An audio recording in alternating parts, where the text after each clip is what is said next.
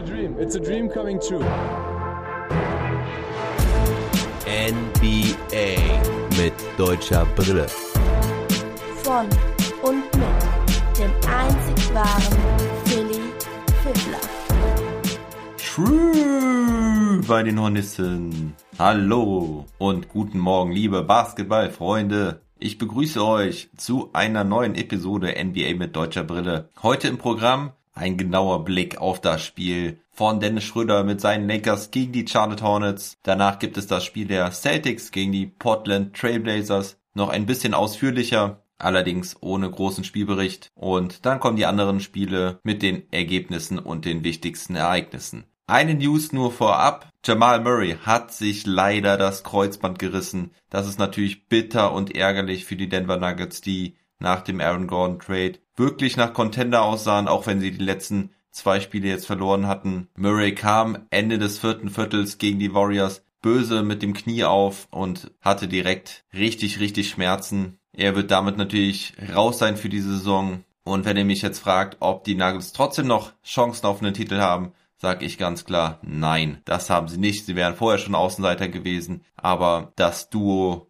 Murray und Jokic ist einfach viel zu wichtig für die Nuggets, vor allen Dingen in den Playoffs. Da ist das absolut starke Two-Man-Game von den beiden elementar wichtig, um gerade in der Crunch-Time zu scoren. Und es ist ein weiterer Ausfall eines Starspielers, eine weitere böse Verletzung in dieser Saison. Der enge Spielplan kostet die NBA viele Minuten ihrer guten Spieler. Das ist wirklich sehr schade. Aber damit müssen wir in dieser Corona-Saison wohl leben. Aber unser Dennis Schröder ist ja Gott sei Dank bislang gut durch die Saison gekommen. Heute hatten die Lakers ihr letztes Spiel von ihrem Seven Game Road Trip. Diesen wollen sie mit einer positiven Bilanz beenden. Bislang hatten sie drei Spiele gewonnen und drei verloren. Zuletzt die Niederlage gegen die New York Knicks. Die Lakers sind Fünfter mit einer Bilanz von 33 Siegen und 21 Niederlagen und die Charlotte Hornets halten sich wacker in der oberen Tabellenhälfte im Osten, trotz Verletzungssorgen. Sie haben aus den letzten sechs Spielen ebenfalls drei gewonnen und drei verloren. Zuletzt die Niederlage gegen Atlanta. Sie sind Sechster im Osten mit einer positiven Bilanz von 27 Siegen und 25 Niederlagen. Beide Mannschaften die Saison mit extrem vielen verschiedenen Lineups, natürlich auch verletzungsbedingt. Die Lakers mit 17 verschiedenen, die Hornets mit 15 im Vergleich dazu die Utah Jazz, die an einen stehen im Westen, die haben nur drei verschiedene Lineups bisher gehabt diese Saison. Und auch heute hatten die Lakers eine neue Starting Five. Schröder neben Horton Tucker, KCP, Drummond und Kai Kusma war wieder zurück. Es fehlen weiterhin LeBron, AD und jetzt auch Markeith Morris. Bei den Hornets sieht es aber sogar noch schlimmer aus. Da fehlen vier Starter mit LaMelo Ball, Terry Rozier, Gordon Hayward PJ Washington und auch noch der Scorer von der Bank, Malik Monk. So müssten sie mit Graham, Caleb Martin, Miles Bridges, Jalen McDaniels und Bismarck Biombo ran. Und zu Beginn ist das Tempo extrem hoch. Das hatten wir auch im ersten Duell der beiden Mannschaften gesehen. Da hatten die Lakers ja gewonnen in LA. Da war LaMelo Ball, Hayward noch dabei. Es war ein knappes Spiel, was die Lakers dort mit 116 zu 105 gewannen. Die Hornets kommen mit dem hohen Tempo erst besser klar, vor allem offensiv haben die Lakers Probleme. Die Lakers werfen einige Fahrkarten, teilweise richtig fiese Airballs. Kusma zum Beispiel sehr aggressiv am Anfang, drückt da direkt mal ein paar Mal ab. Einmal ist es ein Airball, einmal an die Außenseite vom Backboard. Aber auch Horton Tuckers Wurf sieht da nicht wirklich gut aus. Die Lakers verwerfen die ersten acht vom Dreierbereich. Dann fallen aber die nächsten drei von Caruso, McLemore und KCP. Damit gibt es einen 11-0-Run und auch die Führung, weil die Defense bislang ganz ordentlich aussieht. Die Defense der Lakers ohnehin nicht das Problem ohne ihre Superstars LeBron und AD. Ich habe nicht die aktuellste Zahl, aber vor dem Spiel der Knicks gab es da einen schönen Vergleich, denn die Lakers hatten vor der Verletzung von LeBron und Anthony Davis ein Defensivrating von 106,8 und danach ist es bei 105,2, also sogar einen besseren Wert als mit ihren wahrscheinlich zwei besten Verteidigern sogar. Und so sieht auch der Spielstand heute wieder aus. In der Offense fehlen natürlich LeBron und AD, aber das Team macht es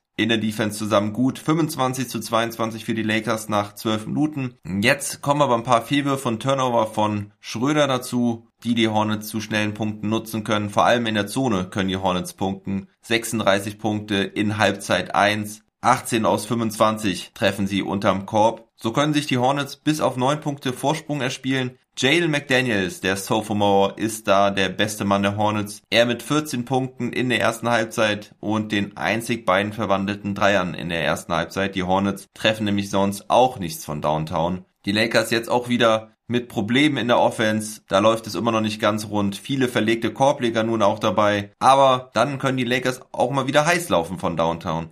Erst McKinney mit zwei Dreiern, Schröder trifft ein und auch Kusma mit zwei. Kusma ist es dann auch, der die Halbzeit mit einem Dank aus vollem Lauf über Biombo beendet. Das wahrscheinlich der schönste Dank in diesem Spiel. 52 zu 50 die Führung zur Halbzeit. Und im dritten Viertel zeigt jetzt Drummond, dass er den Lakers auch weiterhelfen kann. Der war nämlich bislang kein Faktor. Er kann jetzt punkten und pflückt die Rebounds. Auch Schröder macht einen Midrange-Jumper vorne rein. Aber generell sieht man jetzt beiden Mannschaften an, dass ihre besten Scorer fehlen und dass die Offense heute kein Feuerwerk abreißen wird, denn das ist dann doch irgendwie ziemlich einfallslos, teilweise muss man sagen sogar recht erbärmlich oder auch bemitleidenswert, weil sie eben nicht besser können. Und es liegt halt auch daran, dass beide Mannschaften in der Verteidigung ihren Job machen. Bei den Lakers gefallen da vor allem Caruso und Schröder, die mit ordentlich Druck den ohnehin limitierten Spielaufbau der Hornets stören. Und in der Mitte ist dann eben noch Drummond, um den man unterm Korb nicht so einfach punkten kann. In diesem dritten Viertel machen die Hornets nur neun Punkte in der Zone, sowieso nur 16 Punkte insgesamt in diesem Viertel. Also die Lakers wissen jetzt besser, die Zone zu verteidigen. Schröder macht die letzten Punkte im Viertel mit einem Midrange-Jumper und damit ist die Führung jetzt bei 76 zu 66. Doch die Hornets starten gut ins vierte Viertel, geben nicht auf. Caleb Martin und Devonte Graham treffen nun gleich mal zu Beginn jeweils einen Dreier. Also die Lakers haben noch etwas Arbeit vor sich. Vorne läuft der Ball jetzt aber gut. Gutes Ball-Movement. Der Ball wandert da von einem Spieler zum anderen. Schröder auf Matthews für drei. Dann wird Schröder am Perimeter nicht eng genug verteidigt. Das bestraft er mit einem Dreier. Schröder legt jetzt mit Hilfe eines Blocks von Drummond einen Floater obendrauf und besorgt damit die höchste Führung im Spiel. Elf Punkte liegen sie jetzt sieben Minuten vor Schluss vorne. Doch in der Crunchtime dreht Devonte Graham jetzt auf. Mit einem 8-0-Run kommen sie nochmal ran. Gut, dass Schröder jetzt einen weiteren Dreier von Top of the Key trifft und dann auch noch einen Dreier für Caruso auflegt nachdem er da Druck auf die Zone ausgeübt hat. Die Schlussphase ist nochmal etwas hektisch. Schröder verliert fast nochmal den Ball, aber die Hornets können keine Big Plays mehr landen und so gewinnen die Lakers am Ende 101 zu 93. Das lag halt vor allem daran, dass die Lakers gute Anpassungen zur Halbzeit gemacht haben. Sie haben gemerkt, dass die Hornets eigentlich vom Dreierbereich keine große Bedrohung waren. Deswegen machten sie die Zone zu. Nach den 36 Punkten in der Zone in Halbzeit 1 ließen sie nur noch 14 zu in Halbzeit 2 und sonst lassen die Lakers die Zahlen für sich arbeiten. Das heißt, wenig Turnover und solide Quoten vom Dreierbereich. Sie haben nur 11 Turnover, damit 5 weniger als die Hornets und sie treffen den Dreier solide mit 16 aus 44. Das sind 36,4 Prozent. Die Hornets treffen insgesamt nur 9 aus 35. Das sind nur 25,7 Prozent. Und die Lakers verwerfen nur einen ihrer 18 Freiwürfe. Die Hornets haben auch 18, verwerfen da aber 6. Das ist genau der Unterschied. Da hilft es den Hornets dann auch nicht, dass sie 10 Rebounds mehr holen und 18 Punkte mehr in der Zone machen. Man muss aber auch nochmal sagen, dass es einfach auch echt übel ist für die Hornets, was ihnen da an Qualität fehlt. Ein absolutes Top-Team sind sie ja auf jeden Fall nicht und wenn dann halt vier Starter fehlen, wie willst du das denn eigentlich dann kompensieren gegen den amtierenden Champion? Devonte Graham tat sein Bestes, hatte 19 Punkte und 6 Assists, trifft allerdings auch nur 7 aus 19 im Endeffekt. Jane McDaniels, der diese starke erste Halbzeit hatte, beendet das Spiel dann aber auch nur noch mit 16 Punkten und 8 Rebounds, also hatte er nur noch 2 Punkte in Halbzeit 2. Caleb Martin, wahrscheinlich bester Mann bei den Hornets. Er hatte 17 Punkte, 10 Rebounds, 5 Assists und 1 Steal, trifft 7 aus 14. Wenn ich ihn nicht mit seinem Bruder verwechsel, hatte er auch einen schönen Dank in der ersten Halbzeit, aber von Brad Wanamaker zum Beispiel kam viel zu wenig. Den hatten sie ja zur Trade Deadline von Golden State bekommen. Wanamaker trifft nur einen seiner elf Würfe, wurde da auch ein paar Mal gut abgeräumt. Und auf Seiten der Lakers wollte ich mich spontan entscheiden, wer der Spieler des Spiels ist. Die drei besten Akteure der Lakers waren auf jeden Fall Schröder, Caruso und Kuzma. Kuzma dabei Topscorer der Partie mit 24 Punkten, trifft aber nur 7 aus 18, 4 von 12 Dreiern, dafür aber alle seine 6 Freiwürfe. Schröder hat 19 Punkte, 4 Rebounds, 6 Assists und 2 Steals, trifft auch nicht überragend, aber immerhin 8 aus 19, das sind 42,1 Prozent. Positiv ist, dass er nur ein Turnover hat. Die beste Quote hat Alex Caruso mit 4 aus 6. Er trifft auch starke 3 von 5 Dreiern. Er beendet das Spiel mit 13 Punkten und 6 Assists, hat das beste Plus-Minus-Rating der Partie mit plus 21. Vor allen Dingen die Defense von Caruso und eben auch Schröder hat mir aber ganz gut gefallen. Und das ist dann für mich dann doch jetzt entscheidend, um ihm den Spieler des Spiels Award zu geben, denn seine 24 Minuten waren einfach sehr effizient und die Defense spielentscheidend. Schröder mit einem Plus-Minus-Rating von minus 3 nur, aber dennoch fand ich, dass Schröder ein ordentliches Spiel gemacht hat. Kein überragendes, aber ein ordentliches. Und wen sollte man noch erwähnen? Alfonso McKinney vielleicht, der in seinen 8,5 Minuten recht gut gespielt hat, hatte 8 Punkte und 2 Rebounds, trifft 3 seiner 6 Würfe, 2 Dreier davon. Und Drummond hatte nur 4 Punkte, dafür aber 12 Rebounds und 3 Steals. Offensiv sieht das noch nicht ganz rund aus bei ihm und er wirkt auch noch nicht so ganz fit, auch wenn es ja hieß, dass er in der Form seines Lebens wäre, aber er vertändelt immer noch einige Bälle und da sieht es für mich so aus, als wäre er noch nicht ganz fit, vor allem bei den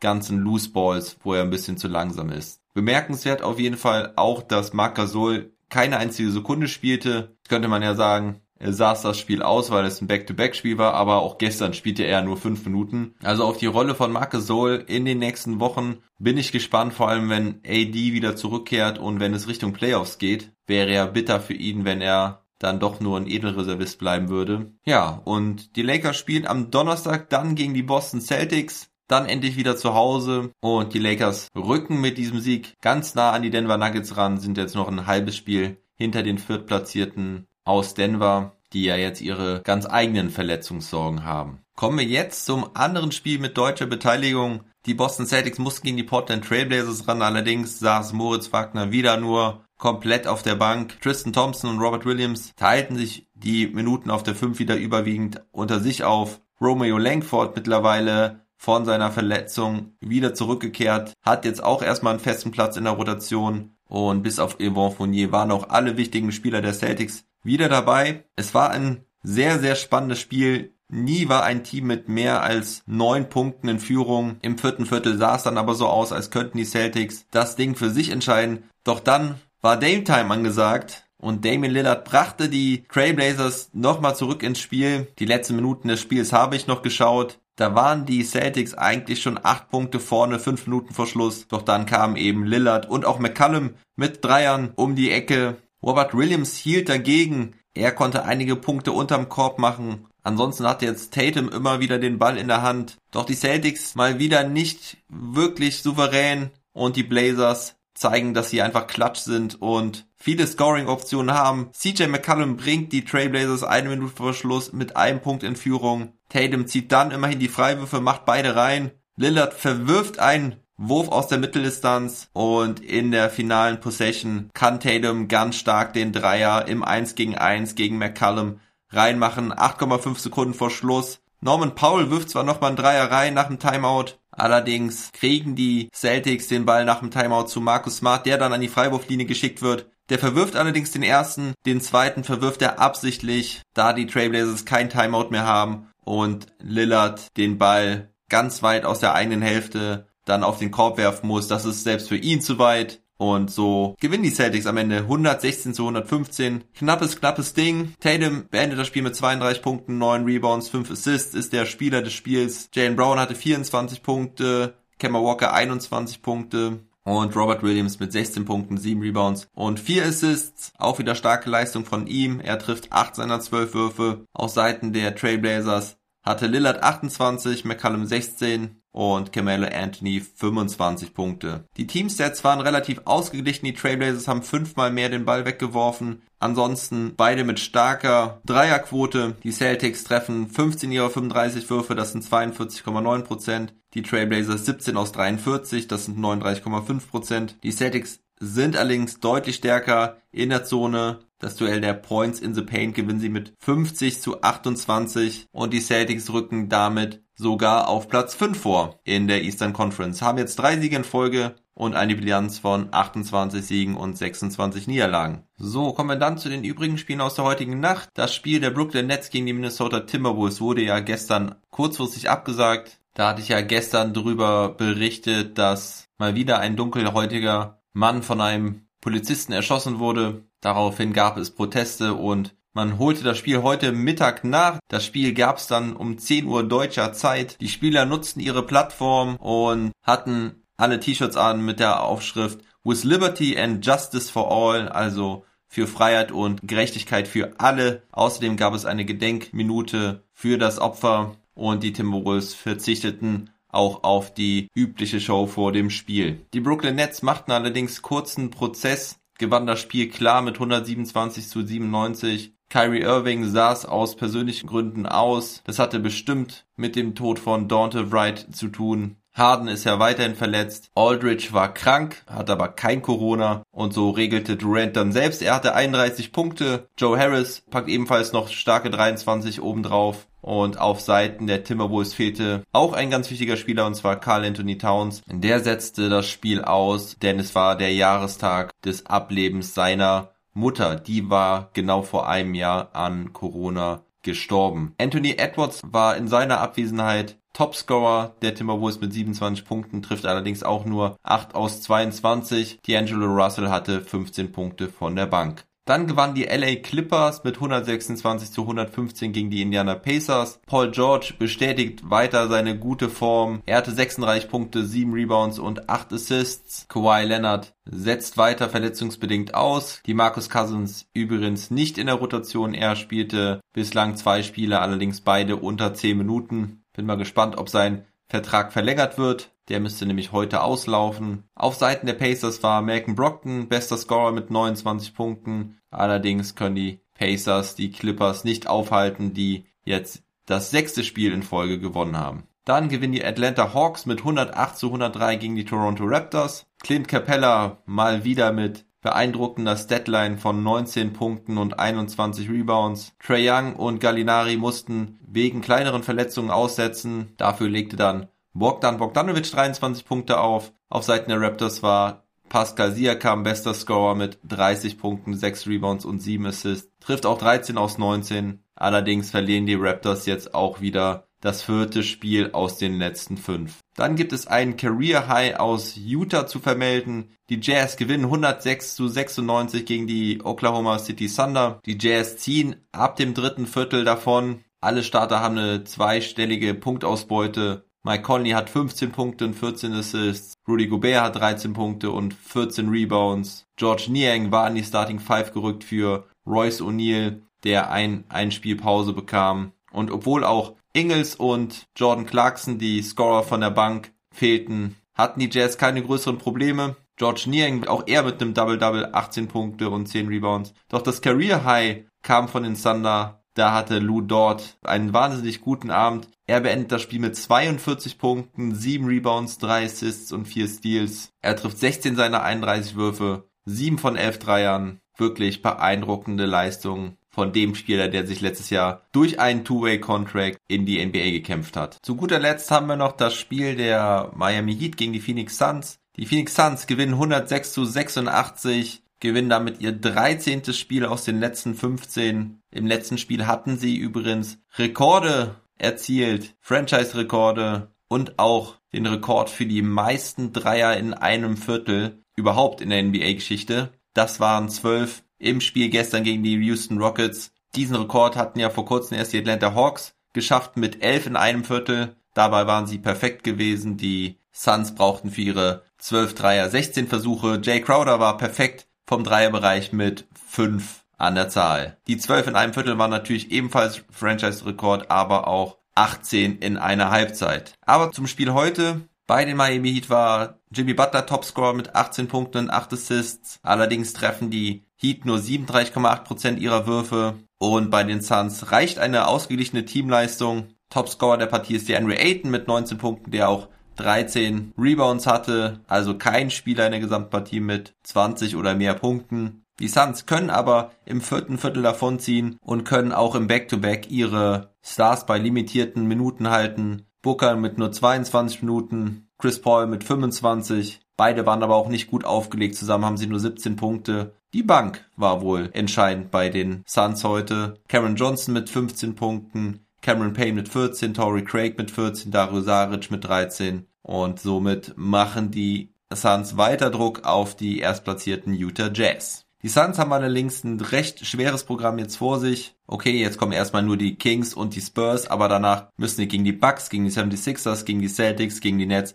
und gegen die Knicks und die Clippers und die Jazz ran. Also richtig harter Stretch nach den nächsten zwei Partien. So, und das war's mit dem Daily Pod von heute. Weiterhin ist der vierte Supporter gesucht. Werde VIB, Very Important Baller, stoß zur Crew dazu Hol dir das PS4-Game NBA 2K Playgrounds oder mit einem größeren Abo kannst du auch dein individuelles T-Shirt bekommen mit eigener Nummer und eigenem Namen. Die ersten Shirts habe ich gestern beauftragt. Ich bin gespannt darauf, werde euch natürlich direkt eins präsentieren, wenn es soweit ist. Also klickt auf meine Seite, die Links findet ihr hier in der Beschreibung des Pods, damit ich ein wenig Schmerzensgeld bekomme für meinen Daily Hustle und meine Frau mich weniger für geisteskrank hält. In dem Sinne, liebe Basketball-Community, macht es gut, bleibt gesund und munter. Never stop ballin'.